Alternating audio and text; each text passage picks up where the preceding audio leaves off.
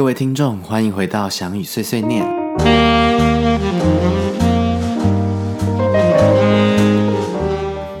我们今天想要来聊一聊哦，就是其实我的教学的对象也蛮多元的，就是从素人到专业专业舞者，而且其实我最开始教课是连那种幼稚园芭蕾 都有教教过，所以我今天想要聊的是素人跟科班的差别啦，因为我真的是同时这边都在进行。那其实我甚至有一度有曾经想过我要放弃科班，真假的？有啊，我没有跟你聊过吗？我有一次就是刚开始教科班，我有一点有一点挫折的时候，就曾经想过，其实就是我接左中兼任前，哦其实我是想说，我就不要再，我就教素人就好。那为什么我会有这种感觉呢？请说。讲讲讲。讲，就是我觉得，当我在教素人的时候，当然我觉得这个不能去去怪说科班，或者说我们在这个专业训练的人不够有热情，因为我们进入专业训练，你需要花非常长的时间。Right，但对于素人来讲，他应该说来跳舞不是一个理所当然的事，嗯哼，甚至是一个非日常的事，嗯，因为我就是最近都有一些呃素人的工作坊，那台北也有，台南也有，那两边的学生都跟我讲类似的事情，就说老师，我每个礼拜要来，我都是有点兴奋跟紧张的，就我要来了之前，他的那个情绪是很满的。或是我在台台南开，然后那个学生他是从高雄来说，我是抱着期待跟兴奋的心情去搭火车，嗯，对，然后就一个老师而言，因为他们是带着很很强大的能量来上课，而且那个能量是非日常的，因为他不是 always 都有对，这样的机会，所以他来的时候带着这样的心情的时候，即使他的能力和他的经验比较少，对，但在那个时间会变得非常珍贵。对，因为觉得那是一个磁场。当每个人都非常珍惜这个当下的时候，我每次都觉得，其实我教课是轻松的嘛，不能说轻松，就是很不知不觉时间就就过了。因为我常常对，因为我常常教素人，我都是带，如果是带即兴的，我可能会上三小时。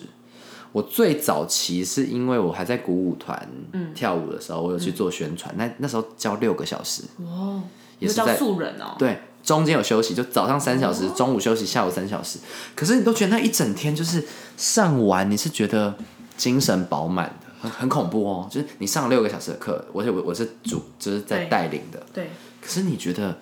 你是上完以后精神比上之前更好？哎、完全认同哎，因为我突然想起来，我前一阵子就是每个礼拜二都要去外面上课，就是我礼拜二已经有三大堂数科课哦，嗯。然后我还要去外面上那个就是 Tuesday to Dawn，反正就是一个在新意象就是的一个课，然后我对立安他们的课，然后我是认真就是被大家的氛围感染，然后嗯。我也是上完课的时候都是精神饱满，跟又带着新的热情，再继续对隔天明天的数科课因。为甚至就是以以我来说，你你是你的同学是素人嘛？那对我来说，我的学生是素人我就觉得有时候那个能量就是非常的正向。嗯，那包括例如说，像我在武艺上教芭蕾，也可能很多素人，然后那个同学就是可能他可能已经六十几岁了，然后车祸骨盆可能裂掉过，对然后他就说老师，我希望我可以上到大跳，可是我不确定我身体能不能。对医生其实都叫我不要动，对但是我觉得你知道，就是他大家叫他不要跳，他还是还是想要。那同时间我在教课班的时候，就有一个非常大的心理落差。但我觉得那个心理落差是跳舞这件事情，它会变得理所当然。也许一开始他有很多的热情，对，但当我们进到所谓的就是科班每天的训练，照表操课，对，照表操课这样子，然后非常持续的这样的状态，你可不可以一直不忘初心嘛？就是说你你永远记得为什么你要来上这堂课。对我，我觉得这件事情和不把跳舞这件事情当理所当然，我觉得真的很重要。对对，然后真的就是在跟素人这样工作下来，你会感受到，因为他有足够的热情，那不管他的能力如何，嗯。他都会感染一个能量，嗯，就是我。整个气场跟整个上课的氛围都会很因为我在我我在武艺曾经被学生投诉，就说老师的课每次前面那一组在跳，后面的全部人都在跳，会被打到。可是真的很惊人，就是后面人没有想要停下来，就是例如说分分四组，嗯，第一组在做，后面全部人都在 都在比划，你知道那个气场是让你会感动的，嗯，就是那个感动是他们很想要跳，他可能还没有搞懂，所以他要用那个时间，所以我记得那时候被投诉，我就会就说。我不会说后面的人不要不要动，我我我不想要这样讲，说后面的人小心旁边的人，就是我不想要打，不想要阻止他们那个那个热情跟想要。对，所以其实我觉得在在五一的课我是很很感动的，然后那种学生的欲望想跳舞的欲望很强。我这样形容可能有点不礼貌，但我不是不礼貌，就有点像你，你去那个鲤鱼池，然后喂饲料，就是 我教课，我只要丢一点点东西，对，然后那个池子就这样，对，就是就是大家反应很大，因为大家很渴望这个东西，而且因为很多人他不是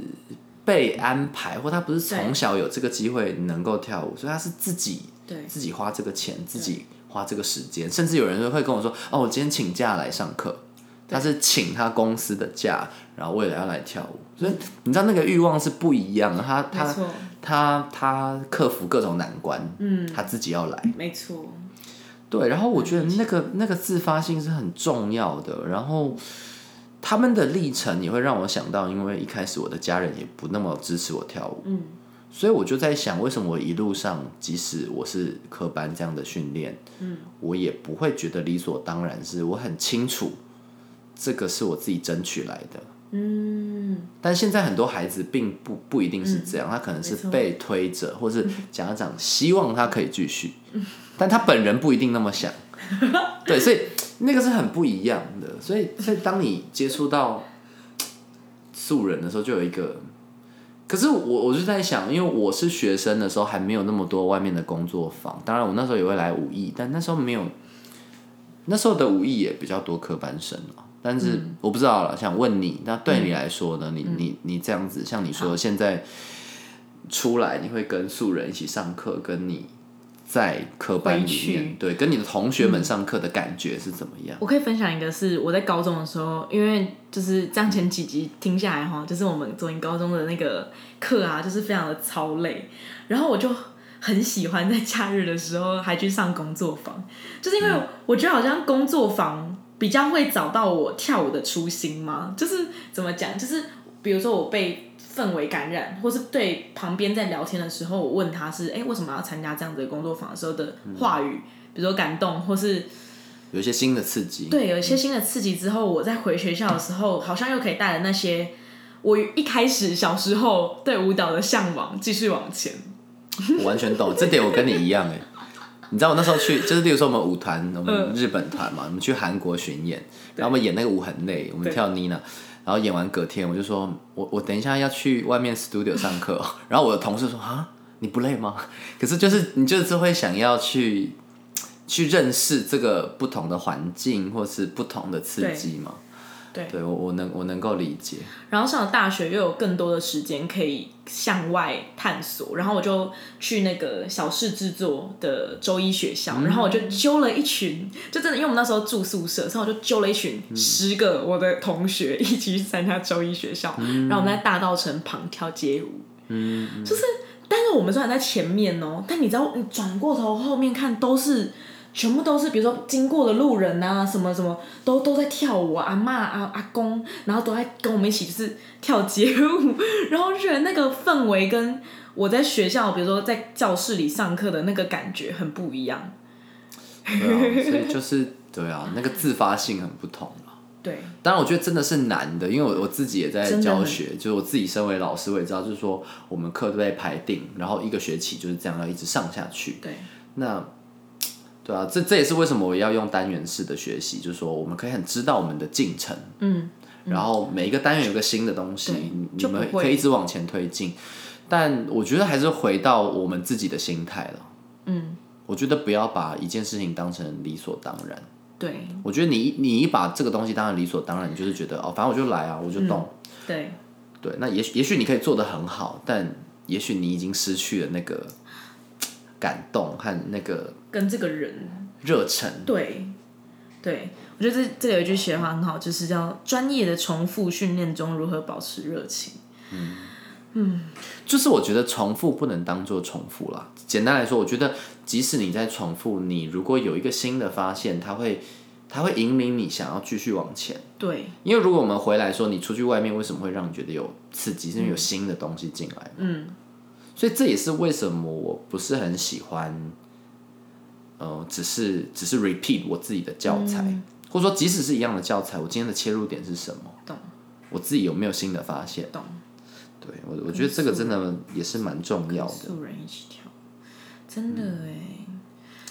我觉得可以分享一个是，比如说我像刚刚我刚刚上完一堂街舞课，也不是街舞课，就是两个法国的艺术家让他给我们上课这样子，然后我就发现同样的组合里。然后，因为那个艺术家就叫我们用自己的专业领域表达你自己想做的事情跟速度，然后就发现哇哦，大家因为有些 B boy，然后有些是 waking，就是各种我们是来自不同的背景，背景，对，然后我们在诠释一套组合的时候有多不一样，对了，真的超不一样的。这也是这也是回到也许科班真的我们都是相同的背景，对，就是舒适圈吗？是这样讲吗？就我我比较不能在同样一个就是 group 里面继续找寻新的火花，可是你又可以知道这个 group 在一直前进。那我觉得不一样了，就是说同质性我们集中往同一的方向，跟你有时候有不同的刺激，我觉得那是不一样的方向。可是你跟这个 group，你可能没有办法跟他们做类似同一件事情，嗯可能我们就集中不在一起了。对啊，其实也没有什么好跟坏，对，但我觉得回到心态上的的那个理解，因为我我时常都很希望我的科班学生可以看一下素人的学生，就是说那种那种想要跟珍惜，因为他不是他本来就有，或是应得或理所当然的的那种，对，然后那种非日常感，我是真的觉得是很很感动。我可以分享一个韩剧叫做《如蝶翩翩》。哦，有啊，我有看。我看那个阿公在那个掉了之后，就这样，眼泪就是你那时候就突然想到说，他就是有他的限制跟，但是他的想要都让他继续练习，继续去突破那对，然后我难。就眼泪真的是止不住，你会觉得说哇，一个人可以因为他想要做的事情这么努力，这么认真，对啊，因为因为而且我老实说，我有些素人的学生，他对身体的认知跟细节其实不会输我我教的科班学。我说认真的说，可是你要想，他有其他工作哎，可是他他一个礼拜可能会来上四五堂课，但不一定都上完，他自己会上四五堂可能芭蕾课，然后他一直持续了好几年，对。然后那个身体它是可以吸吸收进去的，对，所以我就说有一次我科班学生来武艺上课，然后我就这样看，我想哇，他们连他们比这些就是素人还更，我不能说跟不上，他的身体能力是好的，可是很多细节他没有吃进去，嗯，对，所以我有时候都会去想这件事情，就包括就是现在是我们说那个占星，现在是那个水水平年代，水平年代就是去中心化，嗯。所谓的中心化就是，哦，我以前一定要到科班，我一定要到艺术的殿堂，嗯嗯，这叫中心化嘛。我一定要到，我一定要到那个最最重要的学校，最顶尖的，我才能学到东西。嗯，可现在去中心化，像你说，然后讯息都很多嘛，我不一定一定要在某个场域我才能有什么。对，对，所以我觉得这个去中心化也让我去想，因为我自己也觉得现在的科班的水平跟以前也很不一样。嗯，对，我觉得我不能说不那么专业，应该说差距越来越大。嗯，好的跟不好的，不能说好跟不好的，就说嗯，想要做这件事情跟不想，或者说对于专业的投入度越来越不、越来越参差。嗯，然后素人，因为他有更多资源了。嗯，以前他可能资源没那么多，现在很多外面很多课啊，他如果真的想学，他不会比你差、欸。就是说去中心化这件事情，去中心化，对，真的，所以我觉得也是很有趣。就其实也回到我们第一集讲到说，其实跟什么学校跟什么，其实好像也没关系，只是在说你愿意花多少时间，和你你可以多投入的做一件事情，其实才是最最重要的。对。那听说小雨老师还有免费的线上课，可以跟我聊聊在线上课里面。线上课我觉得就是，反正就是超 free，因为这堂课就是一个免费的课程。那我就有一个社团，一个社团叫做“翔宇的身体实验室”。嗯，那如同这个名字，就是身体实验室。我不会像我平常在教课一样，我比较就是最近对什么东西有兴趣，我就在这边带。然后那个线上课就是一个小时，我们就是在我们在哪里，在 Skype 上面有一个屏。本来是用 Google Meet，但是因为它一个一个小时就会断掉，对，所以我们就用就用 Skype，然后大家上来，我就会给大家一些 feedback，嗯，那那也是就带领，那那个带领也因为它就是一个免费的课程，所以我我不会教一个既定我已经有的课纲，嗯，所以对我来说也是一个实验，对，那我也在他们身上探寻，然后我会同时再加一个摄影机同步录影，因为有些人他可能没有办法在那个。上课的时间到，嗯，他还可以看回放，嗯，所以我就是让他有这个进程。然后我我我就是前阵子前阵子又再下去台南，因为台南进剧场是我从二零一八年跟他们合作素人的工作坊到现在，嗯，一八一八一八一九二就已经五五六年了，对，五年多了。然后今年我特别就是每一季去开一次课，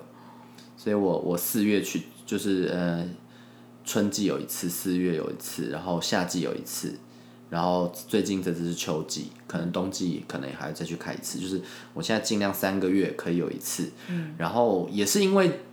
有更更想要花更多心力下去，所以才有这个呃素人的线上课。因为我希望他可以有一个，就是我来上完实体课以后，我有一个东西可以持续练习。嗯嗯，对。那我有一个学生在南印大。他他叫嘉荣，嘉荣他就也会帮我带一些，因为他自己也在做 jam，所以他就也跟京剧场合作，他们会做即兴的 jam，然后他们也会带一些身体练习，那身体练习就会跟我的线上课有关哦，所以就他他都没办法，他时间好像都没办法来上时线上的那个时间，但他就会看回放或者看我的主题做相关联的。所以让素人，当然我们现在就只能服务台南的素人，但但其实就是说，其实线上课也是为了说没有地域限制了，因为实体的确就是有一个很实际的，我如果到不了，我就没办法参加。嗯，但线上就是，我记得有一次好像一个新加坡的朋友也参加，就说我就没有地域的限制。对啊，我觉得那个也就是一个一个推广嘛。其实我我一直都还蛮喜欢的。那个推广其实也不是说哦，我我为了要让大家认识舞蹈，其实真的比较多是我在吸取大家的能量嘛。因为每次遇到，就像你说，你你出去外面，你会觉得你你很很饱满，吸收到很多。其实对我来说也是，嗯，就反而我觉得给素人课对我来说是最享受的嘛，就是他们可以给我很多。很多能量没有，我觉得科班也很享受啊，就是说那个状态要对，对，但但就是要怎么调到对，对，没错，是可。那可以回来聊这个 podcast。我记得那个在 podcast 回馈中有一个你的素人学生嘛，嗯嗯，然后给我们很多的 feedback，关于我们在聊那个不同时代的对谈。对，就是因为其实我觉得我们谈的内容，可能对他来说也是他平常听不到的，对。对，所以其实我觉得 podcast 的这个平台也是给大家另外一个管道。对，因为我觉得实做是一件事情，嗯，那线上课其实也是一件事。像我想插一个，那一天来上课，有一个学生是一直持续都有来上我的线上课，然后再到实体课，他就说他其实在线上课因为没有办法近距离接触，然后他也只能透过平面，对，但他觉得线上课就是你有一个 idea，你大概知道这个是什么。然后等到你到实体课的时候，再把这些东西拼凑、结合在一起，突然更完整的去理解它。对，所以我就觉得，其实这些平台都是那那我说，你说线上课是一种，实做实体课是一种，其实 podcast 也是一种形式。它其实就是我觉得各种形式嘛。懂。那让你可以对于跳舞这件事情有不同切入点。懂。那。因为对我来说，我也是都喜欢呢。我觉得我也喜欢聊，那之前我也喜欢写，所以其实之前像这些比较资讯的，我都是用写的方式在在传递。对，但我觉得现在 podcast 也是另外一种，就是另外一种方式嘛。然后对，我可以分享一个是我在高中考大学那一年啊，其实我很想要转跑道，因为我觉得舞蹈不只是跳舞，就像这里有写一句话叫做“让自己成为一个传播者”。让舞蹈可以在不同场域有不同的意义之类的。然后那时候就跟我妈讲说，我要读新闻系，我 要读新闻系，因为我就想说，因为我可能也能讲，比如说去读一些有关于传播知识的系，我也可以用不同的媒介的专业知识，然后我先得到这些硬体设备的专业知识之后，我再去碰，就是我再回归讲我的舞蹈。然后那时候我妈妈就会跟我讲说，可是现实并不是你想象中的这样，所以我才开始经营我的自媒体，就是开始有一些不同的管道。我一开始做 podcast 是聊那个那什么听觉导览，因为我对于一场演出的记忆力，如果是感受，就是如果他给我是非常深刻的感受的话，我的体感跟我的。Memory 都会很深刻，还在那个状态。对，然后我就可以很完整的讲出我在剧场里看的什么，看的什么，起承转合又是什么。然后我就那时候就觉得说，哎，我不是不行做这件事情。然后，可是我我又觉得说，像我现在到大学也比较有自由的时间了，所以就也用这样子 podcast 的方式记录我们两个的思考。而且我其实也觉得，就像我刚才说去中心化，就相对来说。传播这件事情对以前来说可能也是门槛高，或者我要拿到什么，或是我可能也没有管道，我一定要上某个广播电台，我才有办法分享。可是现在像 podcast，我们这样录一录就传上去，对，就说其实现在就是管道多，所以我们好像也也有更多机会了，更多方式。对，去做，其实我觉得是很是很幸福的啦，而且也是听到很多人的 feedback，或是有的人还说，哎，有听，像那天那天那个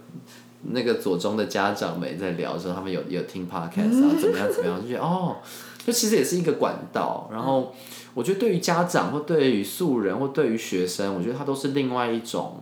切入点。嗯，因为老实说，除了排练，平常上技技技巧课，我不大可能讲到这么多，因为你真的需要实做。嗯，对我当然会讲很很呃上课的内容这一块，可是很多像这些思考，我会我会带到，但你的重点毕竟如果是技技术的课程，对，你还是需要实做。对你一定要留时间给学生实做，当然我会对呃就是在适时的时候做提点，或是有些点我会切入，我会放进来讲。但我在想，这个 podcast 也是一个，也是一个很 open 的平台，甚至你没有上过我的课，就是你有兴趣，那这都是一个资源。嗯，那其实我觉得我就是一直在制造，就是一个管道。嗯，就像你刚才说传播者，我就是把这些东西都放上来了，我也我也不收费，我也不，嗯，没有盈利，我没有任何的企图是要。要做个什么什么大事业也没有了，就是说我有感我有感觉的东西，我就是分享给大家。我可以分享一个，是我在那个 camping 的时候啊，反正我们就很多，就是比我在学校上课的时候更多的对谈时间，就是老师很 take care 我们在想什么，跟我们刚刚的感受或是你的想法，任何你讲任何都可以。嗯，呃，我刚刚讲什么呢？我想一下，就是就是。比如说，我们前几集在聊创作这件事情，可是我在 c a m i 的时候，我们也都是一直在聊创作。我们在聊我们刚刚跳舞的想法是什么，我们看到别人在跳的时候，我们一直在当观察者的想法是什么。然后那个对谈，比如说我们要用英文，所以英文又有限制，但是那个对谈跟我跟艺术家确认我们有没有在想同样的事情，或是哎，我没有听到别人在想什么的时候，又有新的 idea 蹦出来。然后我觉得蛮印象深刻，就是我们有一次做完一个练习之后，然后老师叫我们围一个大圆，然后我们就是一直写，一直写，一直写，然后他就说你不管写什么都可以。然后我们那时候就说我们要总结你的两句话或一段一句话都好。然后我们就这样分享一圈完之后，才发现哦，大家想的事情跟看到的事情都很不一样。然后再透过别人很有印象深刻的点，明天我又可以带着这样子的分享的点，然后继续下去。延伸，嗯，所以我觉得在对于我们，比如说对谈啊，或是分享，或是交流的时候，都很重要。是我们很长的时候，比如说在科班，就比较像比较被动嘛，就是我比较不会，嗯，我懂，特别想要去了解，对我特别想了解老师到底要教我什么，或是，但是我有那个好奇，你知道吗？嗯嗯，对啊，所以我这现在也在带，像我那天上上芭蕾课，也是，就是，例如说这个同学他这个动作有问题，我说来做一次，你觉得他的问题在哪？嗯，然后他们当然答不出来，我就再引导。其实我我当然有我我看到的东西，但我就再问。对，对，然后他们慢慢去发掘。我觉得其实这个是需要的啦，其实是需要，而且他需要练习。对，然后他需要去找，他他需要练习，然后找问题，然后找到答案。对，就我觉得这个其实是很重要，就又连接到我们我们说那个七天八场的那个那一集，在讲说，其实就是一直在失败中找经验，而不是一次就成功。真的。可是我觉得那个找这件事情不要忘记，就是说我们在专业训练中，不是说我就是来我就上课，而是你每天都在找新的东西。哎，我必须得说那个，反正我们两个就是有直接彼此彼此在聊天，然后我们都很喜欢李安导演跟吴康仁讲的一句话。对我那天也是跟学生说。那段话叫什么呢？就什么 boring 的戏 不要接。对，反正就是 不要害怕失败，不要害怕失败，然后你的生活要继续生活，然后不要有 boring 的时候。然后反正我昨天就是就是我去看《复读青年》，然后就有举手，然后我就问。就两位演员，就我我觉得这观念是相同，在不论你是演员，不论你是表演者，无论你是素人都好。然后我那时候举手就问说，身为一个表演者需要的特质是什么？然后我记得吴康仁回答说，他说他其实也都是在每次犯错的时候找到就是新的，比如说他演太多、演不够、演太少这种，对，他都才会知道，对他才会知道你要怎么去改变你自己。对对对，我也会这样跟学生说，说。你就把你现在想的百分之百做出来，你不要做模糊，因为有些学生他怕犯错，他就是做模糊。你我宁愿你很用力的把你的错误的想法做出来，这样我才看得出你哪里做的不对，我才能告诉你嘛。嗯。因为有些人他怕被纠正，对我就是我都把所有东西做模糊，就是做一半，对，然后这样啊，然后我就觉得我就会看不懂嘛，因为我看不懂你在你想要往什么方向，所以我也不会给你纠正。但你没有给到纠正，反而是你更没有往前进。嗯，就觉得台湾的学生都比较害怕犯错，就是害怕老师点到，对了对了，害怕大家都在看我的那种。其实我觉得，对啊，其实有时候我是以我一个老师的立场，我会点你。其实我是觉得你有，嗯呃，可以进步的空间。嗯，对，所以我觉得，嗯，所以我觉得真的是很多心态诶，如果可以更更主动一点。但我大概跟文化也有关系啦。嗯，我有时候都会说，其实老师有没有看到或有没有喜欢，有时候也都不是最重要的。对，而且你其实都都可以问问题啊。我有时候都会开玩笑说了，我说你们有缴钱来啊，你可以问问题，你可以，你可以，你可以想要去得到你想知道的知识啊，和你想提出的疑问，或是你想要提出的想法。对啊，我觉得这个的确是，的确是我们可以去思考的啦。那我觉得也包含说，你说这些素人，因为他有其他的专业了，那个也不一样。对。然后还有另外一个是他们的年纪。对。对。因为其实我我说实话，我跟很多我的素人的学生学到很多。嗯。那个学到是他的人生阅历，跟他在各行各业他也看了很多。嗯。所以也许他在这个专业，他需要跟我学习很多，但其实。在这个专业以外，其实我也跟他们学习很多，对啊，所以这一集就致敬给我所有的素人的学生们，就是我觉得真的是我我得到很多能量嘛，对，那也希望我们科班的同学们，